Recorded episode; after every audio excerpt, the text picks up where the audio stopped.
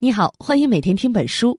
这期为你解读的是斜杠创业家，副标题是如何摆脱朝九晚五的束缚。这本书的中文版大约二十万字，我会用大约二十分钟的时间为你讲述书中精髓，为什么会产生斜杠创业家，以及如何成为这其中的一员。什么是斜杠创业家呢？斜杠英文就是 flash，一般作为除法符号或者是间隔符号使用。但是现在呢，越来越多的人会使用斜杠作为“或”的意思。二零零七年，美国《纽约时报》专栏作家马西·埃尔伯尔在其撰写的《多重职业：让工作和生活获得双重成功的新模式》这样一本书当中啊，首创了斜杠的概念。这个概念指的是当今社会许多人不满足于专一职业的生活方式，而选择职业和身份的多元化生活。他们除了本职工作之外，还从事着其他的工作，以副业的形式开始创业。所以在自我介绍的时候呢，会使用斜杠来区分不同的社会身份，比如说画家斜杠设计师斜杠艺术顾问等。今天解读的《斜杠创业家》这本书就与上述人群相关。随着社会的不断发展，多样化生活方式啊日益被广泛接受了，而副业文化呢也得以蓬勃发展。开创副业不仅可以增加个人财务的安全感，还可以体验生活满足感和个人成就感。《斜杠创业家》一书通过给副业者的最强指导，帮助你发掘自己的天赋、兴趣和优势，找到自己的斜杠之路，实现物质和精神的双重满足，让人生拥有更高的报酬、更多的自由，更有意义。本书作者是金伯利·帕尔默，也是美国国民网红级斜杠创业家。作为职场人士的帕尔默，在经济萧条的大环境下，越来越担心自己脆弱的财务状况。为了补贴家用，每天要奋力工作，却没有时间陪伴女儿。帕尔默意识到，需要在全职工作之外赚到额外的收入，以保持财务独立，并且最终成为自己的老板，自主设定工作日程，实现有更多的时间来陪伴女儿这样一个心愿。同时呢，对于生活有更多的控制权。于是，帕尔默滋生了寻求副业这样一个想法。经过努力，帕尔默成为了斜杠创业家的最佳代言人。来看一下他身上贴的标签自由撰稿人、咨询顾问、规划师、公共演讲者、CEO 等，并且每一项都经营的有声有色。好了，解释完了斜杠的含义和作者的基本信息，那么下面呢，我就来为你详细的讲述书中的内容。下面我会从三个部分为你讲述书中的内容。第一，为什么会产生斜杠创业家？第二，如何找到合适的副业，成为斜杠创业家？第三，斜杠创业之路需要注意的关键点。好了，我们就先来看看第一部分的内容：为什么会产生斜杠创业家？首先，请通过是或者是否来回答下面几个问题啊：你是否担心被解雇？你是否希望赚更多的钱？你是否对全职工作感到过厌倦？你是否希望能够不断的获得新技能、学习新知识？你是否希望有更多的时间陪陪家人、外出旅游等？如果是的答案更多，那表明你已经对斜杠之路有较为强烈的内心需求了。那么，为什么会产生斜杠创业家呢？客观来看呢，随着时代的发展，社会不断进步，更加包容，人们对副业的思维观念和态度也朝着良性方向在改变。美国社会经历了从强调对职业的绝对忠诚、排斥兼职，到慢慢的接受，以及金融危机后副业的蓬勃发展。开放的中国更是逐步形成了大众创业、万众创新的新时态。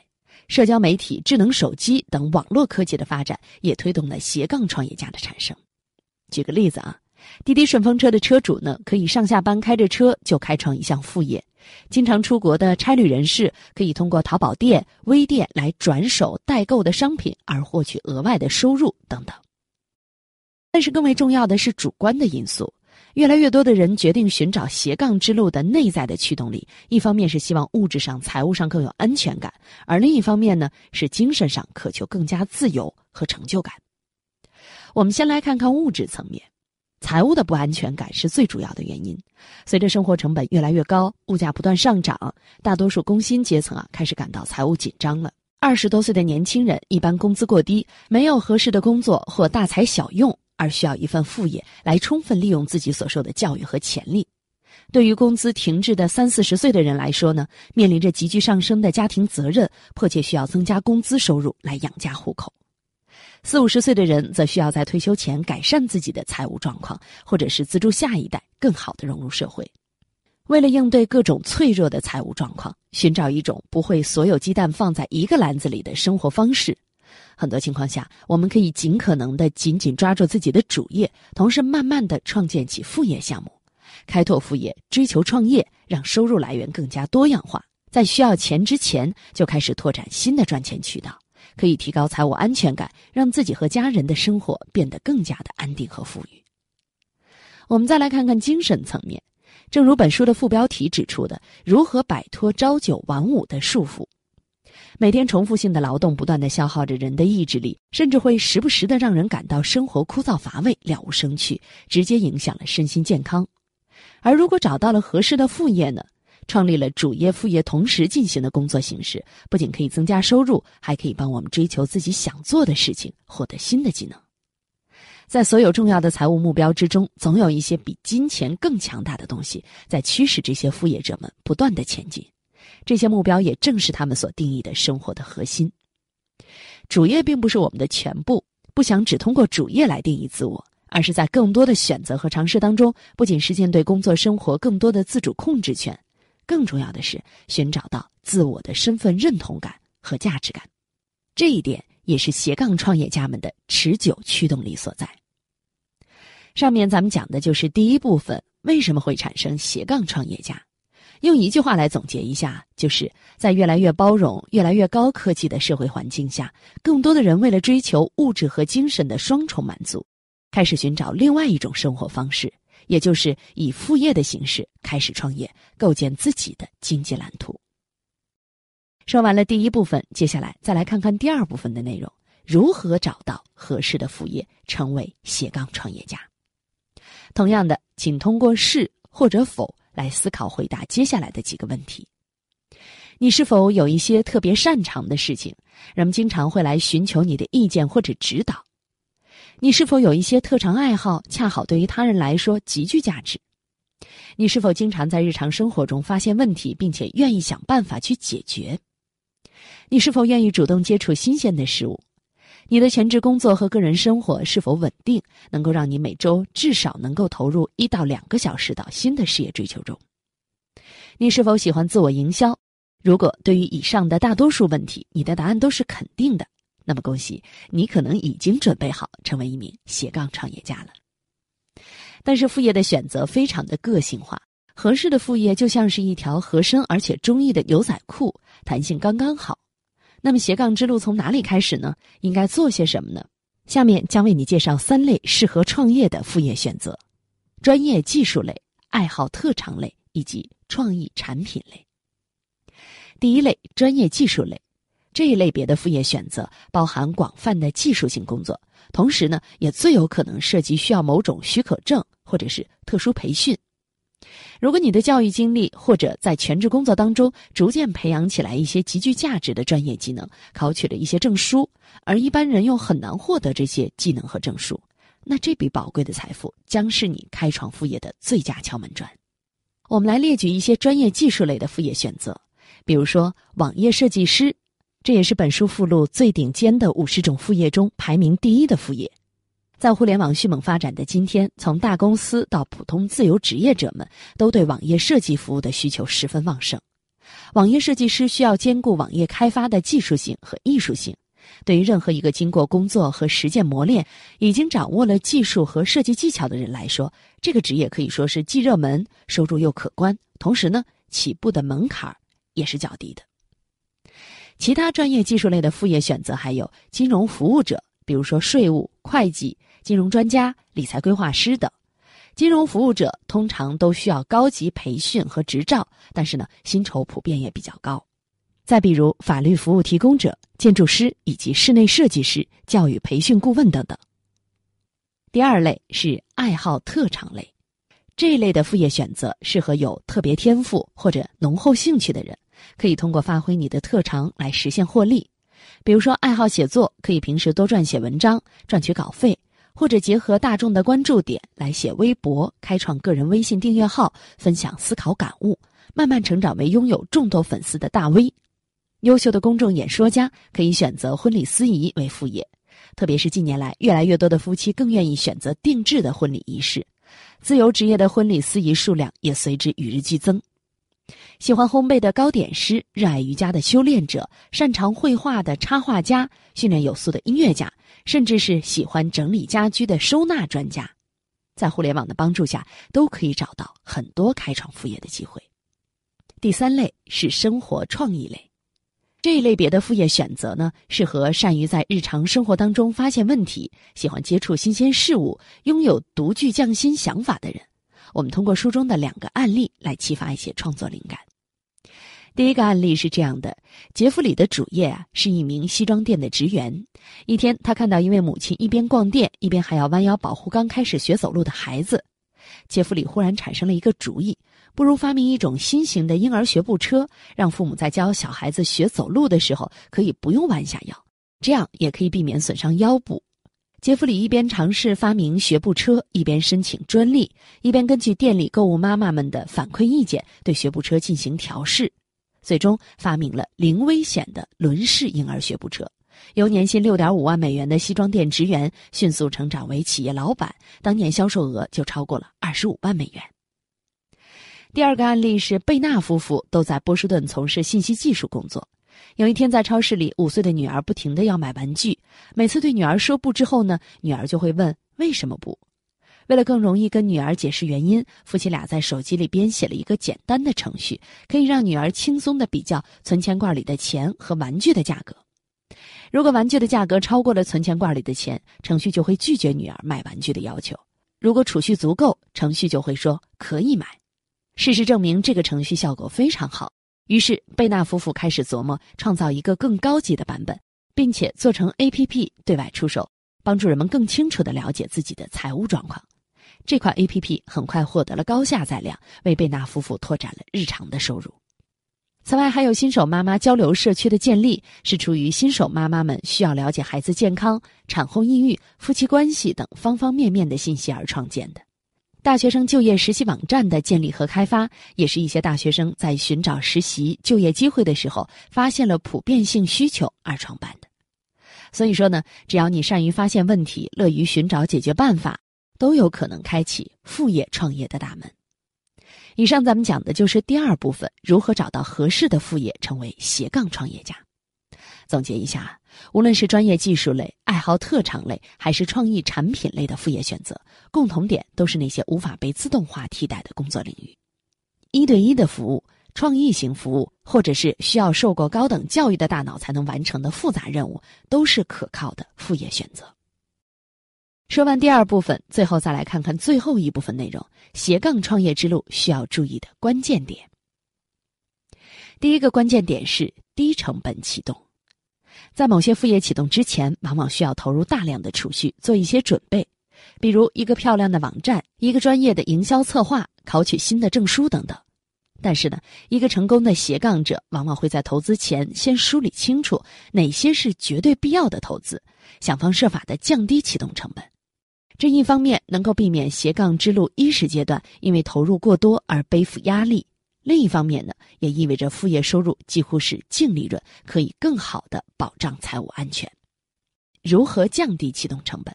重中之重，你需要先弄清楚，在推出业务之前有什么是绝对必要的投资，而其他投资是可以等到开始赚钱之后再行考虑的。此外，你可以通过请当律师、平面设计师或者计算机程序员的家人和朋友来帮忙，也许他们可以提供无偿或廉价的帮助。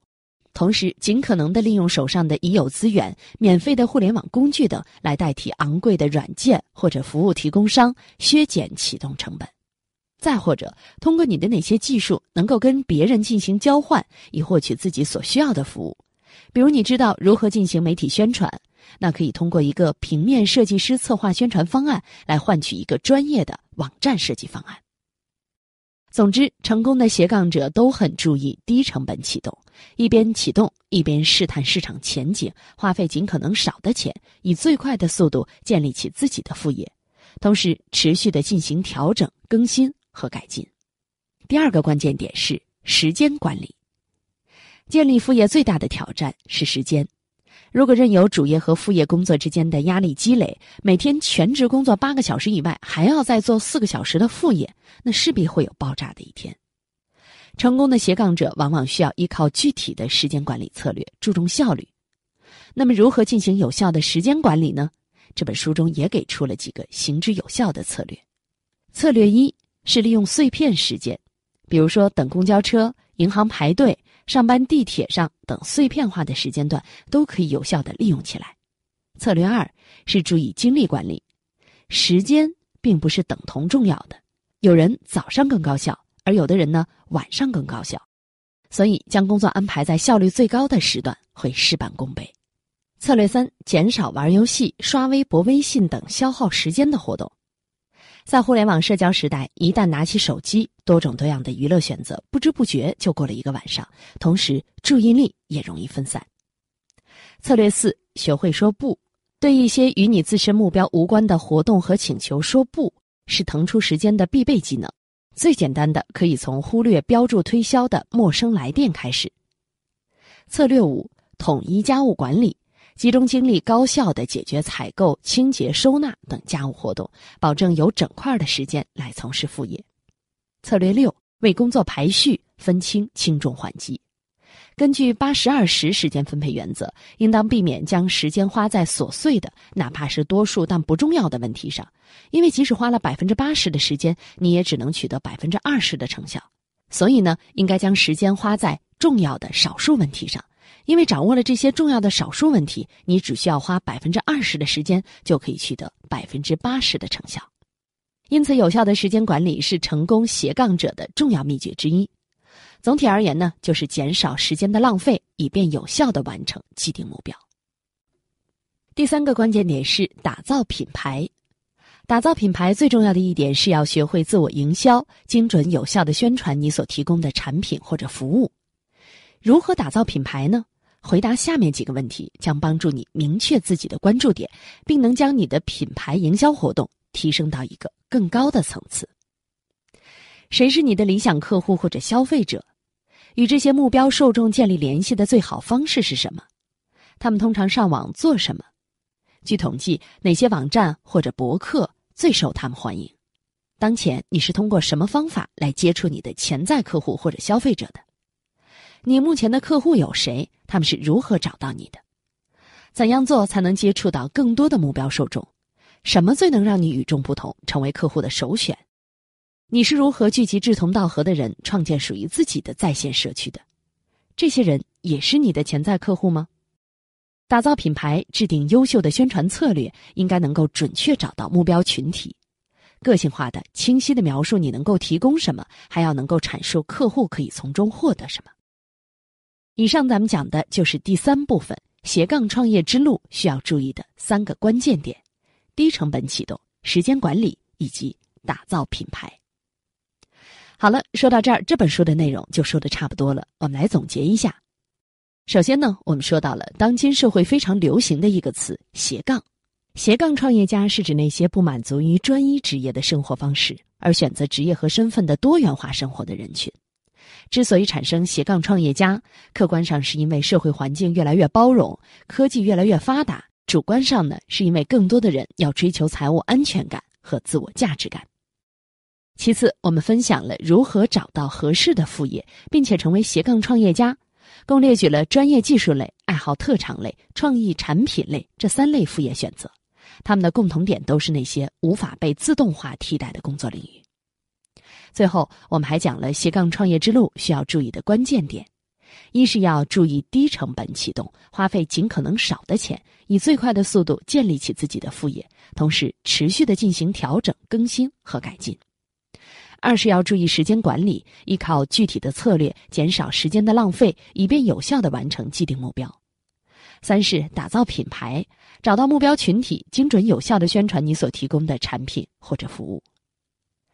开启副业不仅是为了提高财务安全感，让自己和家人的生活变得更加安定和富裕，更是为了寻找自我的身份认同感和价值感，让人生拥有更多的自由，更有意义。以上就是这期音频的全部内容，为你准备的笔记版文字就在音频下方的文稿里。恭喜你，又听完了一本书。